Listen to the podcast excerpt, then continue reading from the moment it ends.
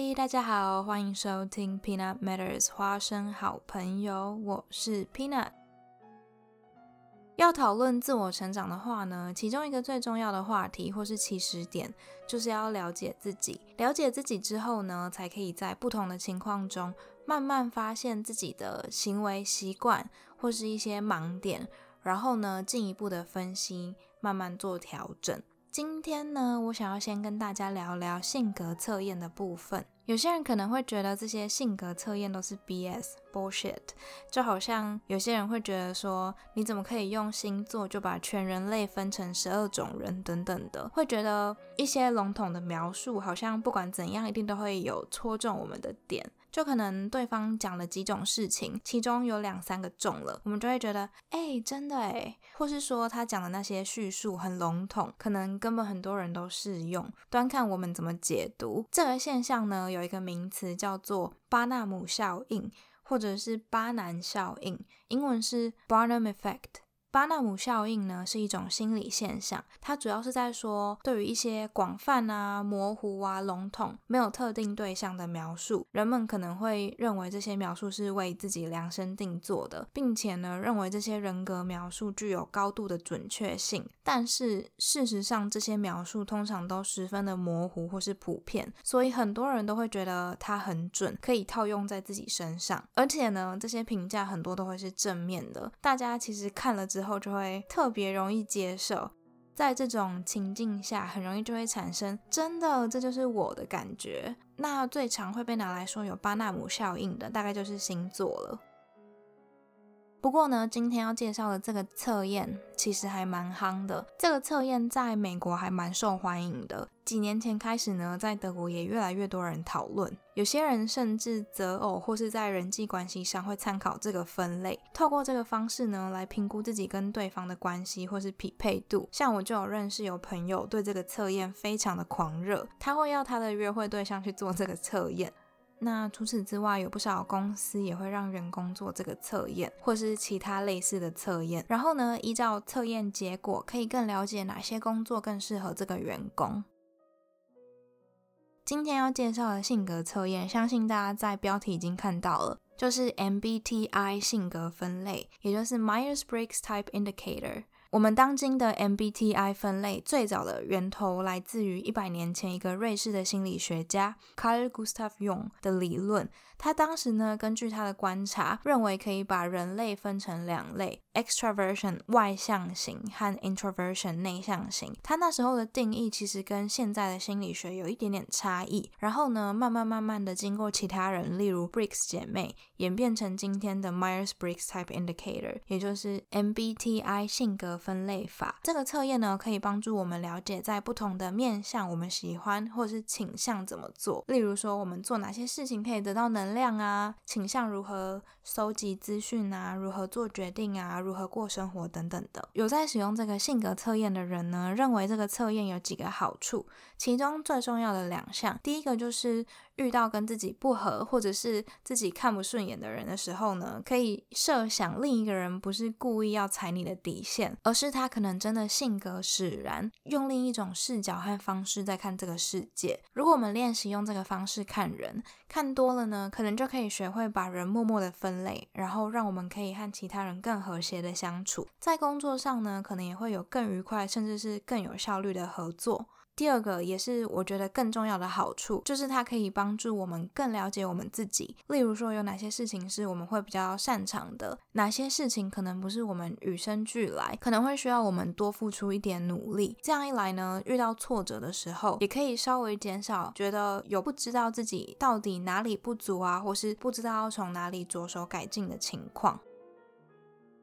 这个 MBTI 性格分类法呢，主要以四个不同的面向来探讨我们的性格。四个象限，每个象限都分成两种类型，分别以两个英文字母来代表。每种人格在四个象限都会各被分配到一个字母，总共呢就会形成十六种人格。那我们现在就先来介绍四个象限，分别是在讨论什么。第一个象限，也就是第一个字母，它代表的是你喜欢把你的能量导向哪里，或是你怎样可以为自己充比较多电。假设忙碌的一天过了之后呢，你会想要做什么事情？会比较想要和朋友出去，还是自己待在家看一本书？这个部分的两面就是 introversion I 类型和 extroversion E 类型。可能有些人会看过 introversion 被翻成内向性，extroversion 被翻成外向性。其实呢，在大部分的地方，中文都会直接翻成内向跟外向。但是我个人觉得这边说内向外向不是很准确。这边不是在讲我们的社交能力，这里的内向并不等于害羞。这边的 introvert 和 extrovert 主要是在讲你从内在或是外在哪种方式比较容易获取能量。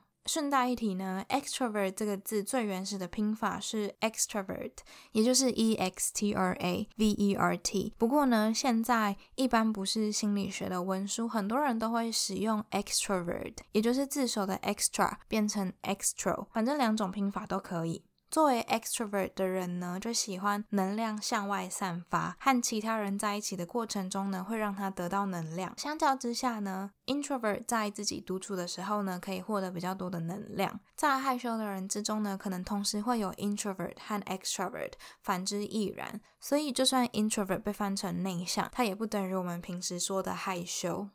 然后这个部分还需要注意到，每个人其实同时都有 introversion 和 extroversion，等于说这两种性格的分类并不是二分法。那刚刚有说过，这个测验可以透过帮助我们了解自己，来让我们补足自己的不足。当我们知道我们。自然情况下偏好某个做法的时候呢，不代表我们在任何时刻都可以这么做。有些情况呢，我们可能就必须强迫自己表现出另外一个样子。例如在开会的时候，属于 extrovert 类型的人呢，就会比较喜欢发表自己的意见。他们会偏向采取一个 think out loud 的方法，也就是讲出自己的思考过程。他们会觉得说，我讲出我的想法可以帮助事情的推进。然后呢，作为 introvert 的人就会比较倾向于吸收资讯，然后在自己心里先分析过，做好自己的分析之后呢，才提出意见。那他们在听 extrovert 表达各种想法的时候呢，可能就会在心里默默的想说，如果你现在闭嘴的话，我们可能可以更有效率的推进。那相反的，这时候 extrovert 看 introvert 都还没有发表自己的意见，或是还没有打断自己，可能就会觉得。你到底有没有在听啊？这样，所以两种人在自己讲话被打断的时候，会产生的观感也不太一样。Extrovert 会觉得对方有反应很棒，那 Introvert 可能就会觉得你在打断我心中已经构思好的思路。所以大家下次在 meeting 想要打断某个人的时候，可能可以稍微注意一下这个部分。然后这边我觉得也可以举一个我自己的例子。我个人呢，对我自己有一个观察，我在开会的时候会。有接话的习惯，就是当我认为对方说话停顿，可能是因为想不到要如何表达的时候，我就会接着说出我认为他想要表达的字或者是意思。那因为呢，我自己会有这个习惯，所以如果有人在开会中打断我或是接我话的时候，我其实会把这个视为一个正向的反应。但是呢，在我了解到可能有些人并不是这样的感觉之后呢，我就开始尝试慢慢改掉这个。接话的习惯，然后我就发现，真的说话经常停顿的人呢，只是习惯先在脑中想好自己想要说什么，即便在我不接话的情况下，一小段沉默之后呢，他们都会继续很顺畅的讲下去。这就是一个尝试使用这个性格分类来磨合和对方相处，或者是调整自己行为的一个例子。I 类型，也就是内向型，还有 E 类型，也就是外向型，这两种类型的人呢。面对沉默的态度也不一样。例如一类型的人，他们在面对沉默的时候呢，会极力想办法打破沉默；但是 I 类型的人呢，就比较可以享受沉默。除了刚刚讲的这几点，当我们知道了对方大概是哪种类型的人之后呢，我们下次开会的时候还可以稍微注意一下。如果我们想要知道一类型，也就是 extrovert 的想法，就是注意去听他们在讲什么。那当我们想要知道 I 类型，也就是 introvert 的想法的时候呢，可能用问的就会比较有效率。那这边的话，大家记得这个只是一个倾向，并没有绝对或是优劣之分。接下来呢，第二个象限，也就是第二个字母，是有关我们的注意力，关于我们如何搜集和处理外界的资讯，还有我们比较喜欢哪种形式的资讯。这里的两种倾向是 sensing，也就是 S 类型。这类型的人呢，喜欢事实、实际的数据，比较注重现在、此时此地。然后比较不喜欢抽象或是自己难以触摸和想象的概念。然后这一类型的人呢，也会比较仔细，注重细节。那另一个类型，也就是 intuition N 类型的人呢，他们会比较专注于大方向，他们比较喜欢去思考一些抽象啊，或是有创意的东西。通常 S 类型的人呢，会被看成是比较务实，注重事实和细节。那 N 类型的人呢，会被看成是比较有创意、具有创新想法的人。那我们也可以想象成这两种人会戴着不同的眼镜去看这个世界，可能看到一样的东西的时候呢，会产生不一样的解读。例如说，这两种人看到一张图画，或是工作上看到投影片的时候，有些人就会倾向看整体的架构，有些人就会先看到细节的部分。接下来第三个象限，也就是第三个字母，它描述的是我们偏好如何做决定。这边的两个类型是 thinking。T 和 feeling F 两种类型呢，最后做出来的决定可能不见得会不一样。这边主要是在描述这两种类型的人在达成这个决定的过程会采取不一样的方式。Thinking 也就是思考类型的人会比较喜欢利用逻辑思考，先退一步去。仔细审视会影响的决定因素，可能会列一个好处坏处表，或是优缺点的表，或者是推力和拉力表，来帮助他做决定。那 feeling。也就是感觉类型的人呢，会比较注重协调性，比起关注一些冷冰冰铁的事实，他们会更重视自己内心的感受或是旁人的感受，直接把自己放在这个情境中，思考这个东西会怎么影响到大家，然后如何符合自己的价值观等等的。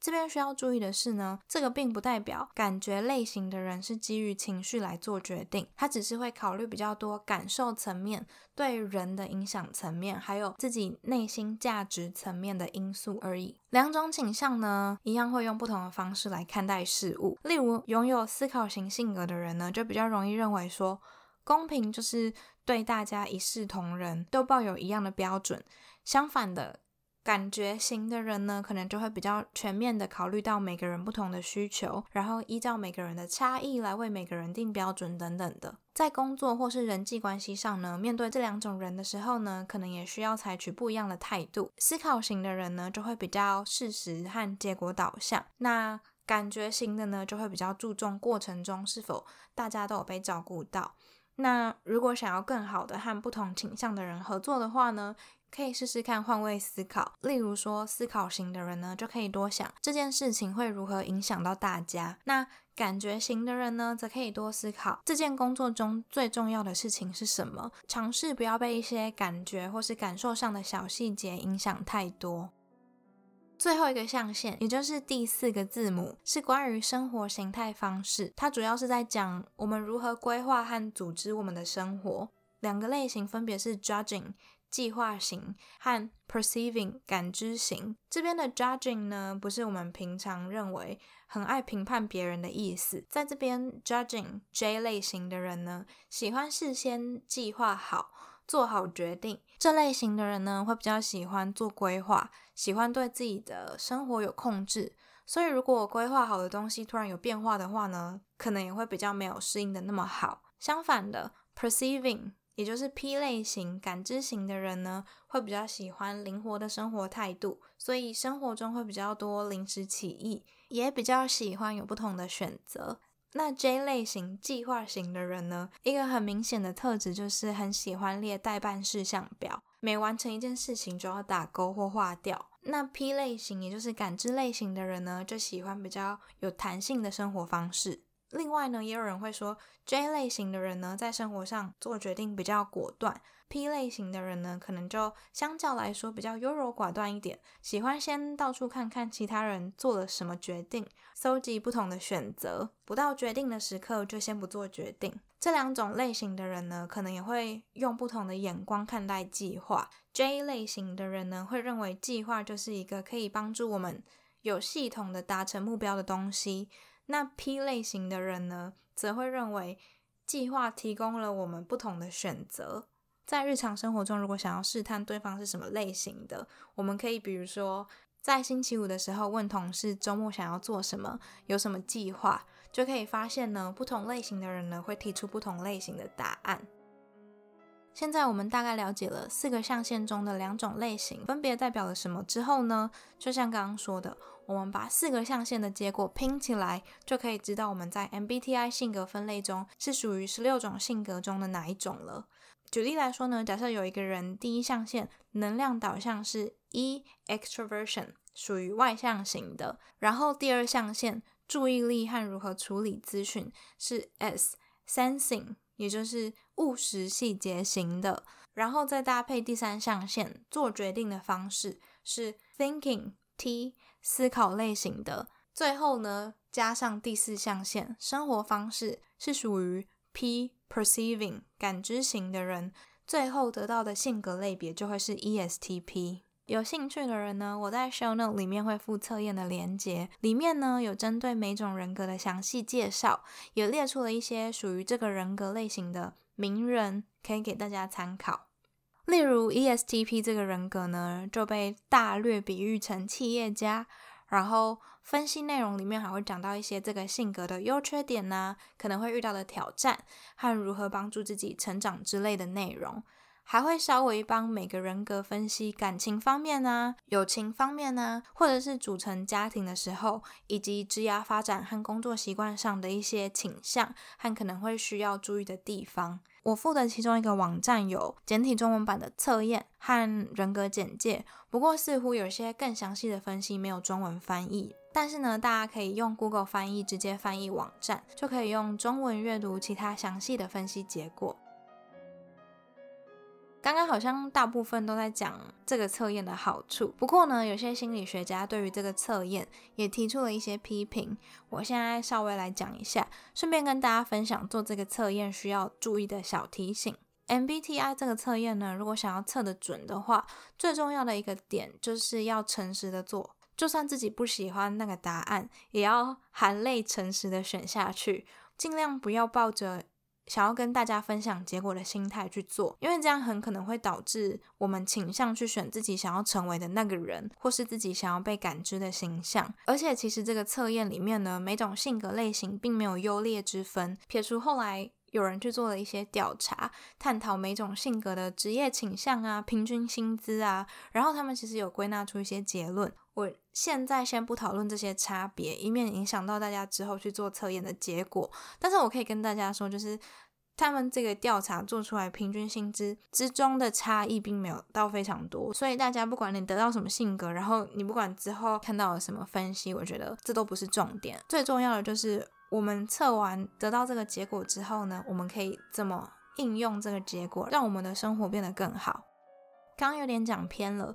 总而言之呢，我自己觉得，如果大家在测验的时候达到了对自己诚实，然后没有对题目理解错误的情况下，做出来的结果和分析，其实是真的可以帮大家更认识自己。之后可能遇到一些困难的时候，可以自我分析一下，然后相应的做出调整，或是在一件重要的事情发生之前呢，可以先预测自己可能会有哪些倾向或是行为，有没有需要注意的地方等等的。另外呢，想要知道这个测验准不准，可以看一下测验结果的叙述，根据叙述和自己的经验来评断一下自己是否真的属于这个性格。如果觉得完全不像自己的话，可能就是作答的时候出了一点问题。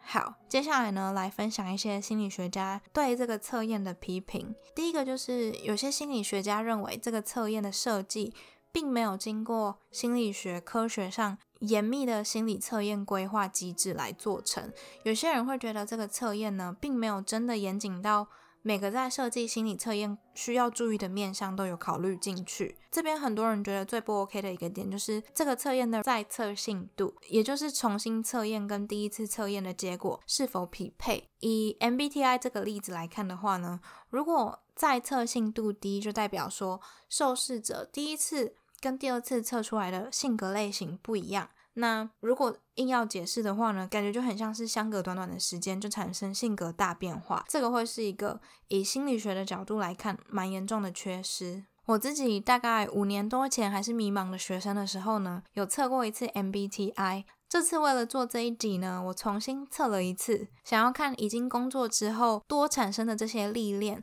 对我的性格有没有造成影响。结果测验出来，性格类型果然跟第一次不一样。那我觉得测出不同结果，可能有几个潜在的原因。第一个呢，就是很有可能因为人生阅历不同而改变了看待事情的态度，或者是处理事情的偏好。另外呢，事隔这么久，他们可能测验的题目或是评估方式有改变。不过我自己觉得最重要的一个原因是，我们在某几个面向可能就是处在光谱的中间。例如说，可能第一次测的时候。嗯，百分之五十一是 extroversion，结果第二次变成百分之四十九。在这种情况下，可能一两个问题回答的不一样，就会产生不一样的分类结果，可能就会导致第一次测出来是 ESTP 型性格，然后第二次的结果测出来变成 ISTP 型的性格。